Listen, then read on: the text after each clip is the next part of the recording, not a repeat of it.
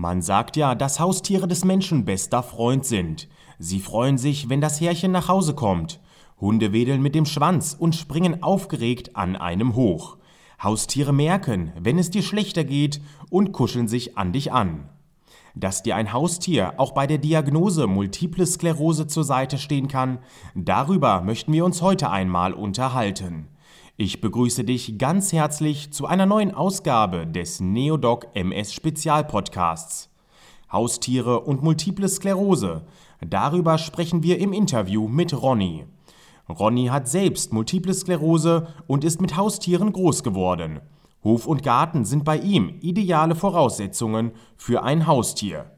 Doch ob er wirklich eins hat und wie er generell mit dem Thema Haustiere umgeht, darüber unterhalten wir uns jetzt.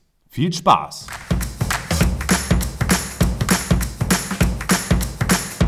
Ronny, wir haben gerade bereits gehört, dass es heute um das Thema Haustiere geht. Wie sie dich in deinem Alltag unterstützen und motivieren können. Was machst du, wenn du Zeit für dich brauchst und du dem Stress entfliehen möchtest? Ähm, ich denke, das gibt der Alltag einfach vor. Und gesagt, wenn ich halt ähm, eine Pause brauche, dann nehme ich mir die schon raus oder suche halt Sachen, die mich halt einfach ablenken. Also ich bin ein äh, großer Tierfreund, habe in meiner Nachbarschaft viele Hunde. Und dann nehme ich mir halt dann auch die Zeit und gesagt, äh, da mit den Tieren, sag ich mal, eine halbe, dreiviertel Stunde auch wirklich runterzufahren und sag ich mal, den Hund mitzunehmen von den Nachbarn, zu sagen, ich gehe mal eine Runde spazieren oder holen wir die zwei Hunde, die gegenüber wohnen, gerade in den Garten rüber und ja, gale mit denen dann halt einfach auf dem Rasen und kann das halt dann da ausnutzen, sag ich mal. Was denkst du, was können Tiere im Allgemeinen für einen positiven Effekt auf MS-Betroffene haben? Da habe ich halt auch Glück. Ne? Meine beste Freundin hat einen Reittherapiehof. Ähm, die bietet halt die Hippotherapie für MS-Patienten an und hat halt auch viele Patienten die ich als noch nicht Erkrankter auch begleiten durfte. Für mich waren das halt einfach Menschen mit Behinderung, wo ich nicht nach der direkten Krankheit gefragt habe. Die konnte ich begleiten, am, am Pferd halten, stützen, aufs Pferd aufsetzen. Ähm, ich weiß aus Erfahrung, dass es sehr gut hilft. Also ich hatte Patienten, die die eine Woche mit einem Rollator kamen, die nächste Woche am Stock und äh, sagen wir zwei, drei Wochen später halt quasi ohne Hilfsmittel laufen konnten.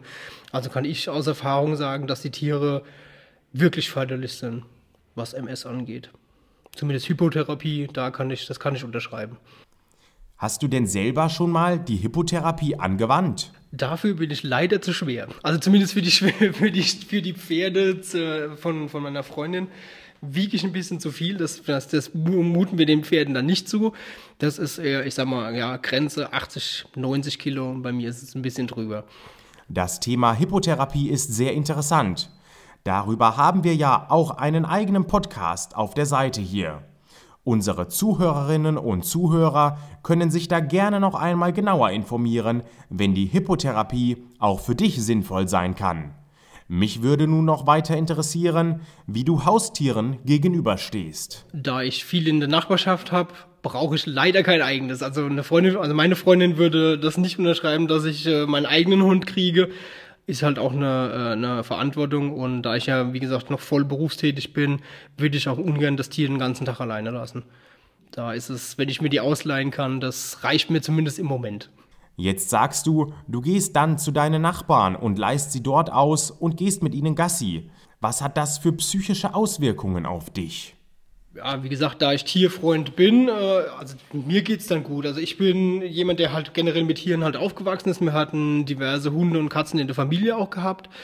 Und ja, mir geht's gut damit. Also ich bin leidenschaftlicher Tierfreund. Mit Hunden hatte ich viel äh, zu tun gehabt. Selbst bei der Bundeswehr hatte ich ähm, mit den Diensthundeführern ähm, Kontakt und habe Hunde trainiert, auch bei der Bundeswehr. Daher war das für mich nie ein Problem, mit, mit Hunden halt quasi umzugehen. Und in der Nachbarschaft, wenn man die, äh, wo ich jetzt eingezogen bin vor, vor sieben Jahren, die Hunde halt von klein auf begleiten konnte, ähm, das ist halt schon schön. Wie wichtig kann es denn für andere MS-Betroffene sein, ein Haustier an der Seite zu haben? Wie wichtig ist dies auch in Bezug auf die Themen Bewegung und Mobilität? Meine Erfahrung hat halt gezeigt, dass die äh, Tiere halt sehr gelehrig sind und so wie es ja zum Beispiel auch einen Blindenhund gibt, gibt es ja auch speziell trainierte Hunde für die MS.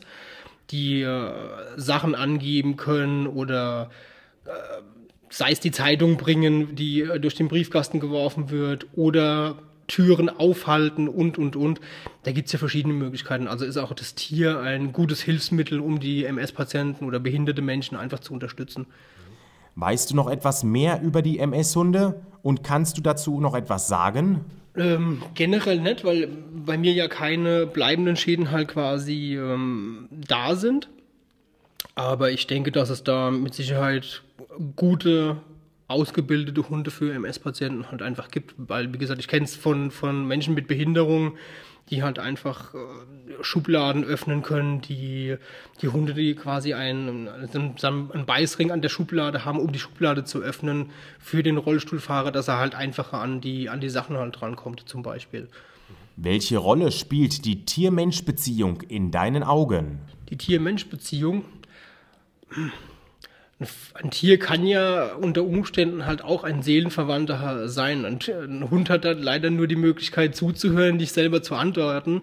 Aber ich denke, dass halt verschiedene Tiere halt auch äh, spüren, also auch Katzen spüren, wie es dem Besitzer halt einfach geht und dann, dann auch die, die Nähe halt suchen und nicht halt flüchten. Beim Mensch eher in der, in der Partnerschaft kann das manchmal schwierig sein, der blickt nicht so weit in die Seele oder man kann zwar sagen, ich möchte jetzt meine, meine Ruhe haben, aber die Frage auch gerade bei der MS, ob da jemand sich reinfühlen kann, der das selber nicht hat oder sagt, ich brauche jetzt mal eine halbe Stunde für mich, kann bei dem Menschen auch einfach diese Distanz halt auslösen, dass er sagt, ich muss jetzt aber unbedingt helfen, weil ihm geht es gerade schlecht, ich merke das und ich muss ihm helfen. Ähm, kann schwierig sein, finde ich. Und bei einem Tier, es spürt es einfach. Also habe ich eher die Erfahrung halt einfach gemacht. Würdest du denn sagen, bei dir ist die Möglichkeit auf jeden Fall noch gegeben, dass ein Hund noch irgendwann mal Einzug in euer Haus hält? Wäre doch schön, oder? Ich denke auf jeden Fall, dass da ein, ein Tier irgendwann kommt. Und das dann, weil dich ein Tier bei deiner MS unterstützen kann? Nö, also generell. Also das muss, hat nicht unbedingt mit der MS zu tun. Wie gesagt, da ich Tierfreund bin, denke ich, dass da irgendwann mal ein Hund auf jeden Fall, äh, ich habe ein Haus mit, mit Hof und großem Garten, dass da sich ein Hund da schon wohlfühlen würde und halt auch da, ich denke, reinpasst. Wie gesagt, viele Hunde in der Nachbarschaft, da ist das schon quasi gegeben, dass man sich ein Haustier zulegt. Heißt das, dass deine Partnerin noch zustimmen muss? Richtig. Sie ist es, das ist halt genau der gegensätzliche Fall. Sie hat ähm, keine Erfahrung mit Tieren. Also das Größte, was sie hatte, waren Meerschweinchen und ja, da kann ich nicht unbedingt viel damit anfangen. Also ich brauche dann schon einen Hund, auch keinen kleinen Hund, sondern einen Hund, wo man halt auch mal anpacken kann und mit dem man halt auch mal garnern kann. Ich sag mal, ab 45, 50 Kilo fängt für mich halt ein Hund an, mittelgroß. Ähm, da ich, wie gesagt, bei der Bundeswehr mit äh, altdeutschem Schäferhund und mit einem Malino trainiert habe, weiß ich, wie gelehrig und wie kompakt entsprechend die Hunde halt einfach sein können. Da, das braucht man halt schon. Auch ein Hund, der halt, äh, ein kleiner Hund, der nach, äh, sagen wir, einem Kilometer spazieren gehen schon aufgibt, das wäre halt nichts für mich. Ich brauche da schon eventuell was, was mit dem ich joggen gehen kann oder halt einfach auch durch die Bewegung halt einfach unterstützend für die Krankheit einfach ist. Wie ist es denn bei euch, wenn deine Partnerin früher ein Meerschweinchen besaß und bisher nicht viel Kontakt zu Hunden hatte? Wie würdest du weiter an das Thema Angst vor Hunden herangehen und sie unterstützen? Auch da wieder das Glück in der Nachbarschaft. Wir haben halt genügend zur Auswahl in allen äh, Größen und Variationen und jetzt gerade wieder frische Hunde gekriegt äh, in der Nachbarschaft mit ja, ich sag mal, acht, neun Wochen. Und wenn man die halt von klein auf kennt, ist die Berührungsangst, glaube ich, nicht so groß, wie man jetzt, der andere Nachbar hat einen siebenjährigen Labrador mit, mit über 50 Kilo. Das ist halt dann schon schwierig, wenn einer, oder ein, ein Kangal habe ich noch nebendran. Äh, das ist schwierig für die Leute, die halt keinen Umgang mit größeren Tieren halt einfach hatten. Ja, für mich ja, ist, ist da einfach keine Angst gegeben. Ja, da ich dann mit aufgewachsen bin, ist das für mich kein Thema egal wie groß der Hund ist. Glaubst du denn, dass die Tiere einen dann, wenn sie einen kennen, auch verstehen können? Lernen sie mit der Zeit, wie du dich verhältst und wissen, was dir gefällt und was dir wichtig ist? Ich denke schon. Also wie gesagt, die meisten Hunde, die ich halt kennengelernt habe, sind definitiv sehr gelehrig. Und ja, dadurch, dass sie halt meist äh, ein gutes Empfinden halt haben, reagieren die halt schon entsprechend. Wenn sie gut ausgebildet und trainiert sind, dann noch mal mehr, dass sie auf entsprechende Kommandos auch hören. Aber ja, empfinden würde ich sagen, tun die Tiere auch genug, dass sie da entsprechend reagieren auf den Patienten. Und du würdest auch sagen, das ist es, auf das es dann ankommt. Richtig, richtig, weil ähm, ich brauche ja nicht noch was, was mich zusätzlich belastet, sondern halt ein Hund, der klar mich halt antreiben kann, just in dem Moment, wo ich mal einen schlechten Tag habe. Der Hund muss immer vor die Tür. Entsprechend muss ich mich auch, wenn es mir mal schlecht geht, aufraffen, was ja nicht schadet und sagen, okay, jetzt muss ich zumindest mal eine Runde um den Block laufen, um mal rauszukommen. Also ich glaube, das denke auch bei der äh, MS, weil ja viele da in Depressionen halt einfach verfallen, ist es halt wichtig, äh, mein Ansprechpartner oder halt eben äh, ein Tier halt zu haben, das mich rausholt aus dem Sog. Ronny, ein spannendes Thema Multiple Sklerose und Haustiere. Gerade auch der von dir angesprochene Punkt, das Tier als Hilfsbegleiter im Alltag. Ich denke, hierüber gibt es noch gar nicht so viele Informationen und das ist sicher der Punkt, der für den ein oder anderen schon von Interesse sein kann. Sehr spannend. Und damit möchte ich mich bei dir ganz herzlich für das Interview bedanken, Ronny. Hoffen wir mal, dass es nicht mehr allzu lange dauert, bis ein Hund in deinem Leben und in dem von deiner Partnerin Einzug hält. Oft ist es ja auch der Zufall und auf einmal entscheidet man sich dann doch, früher als geplant für ein Haustier. Wer sich weiter darüber informieren möchte, der kann auch einmal im örtlichen Tierheim vorbeischauen.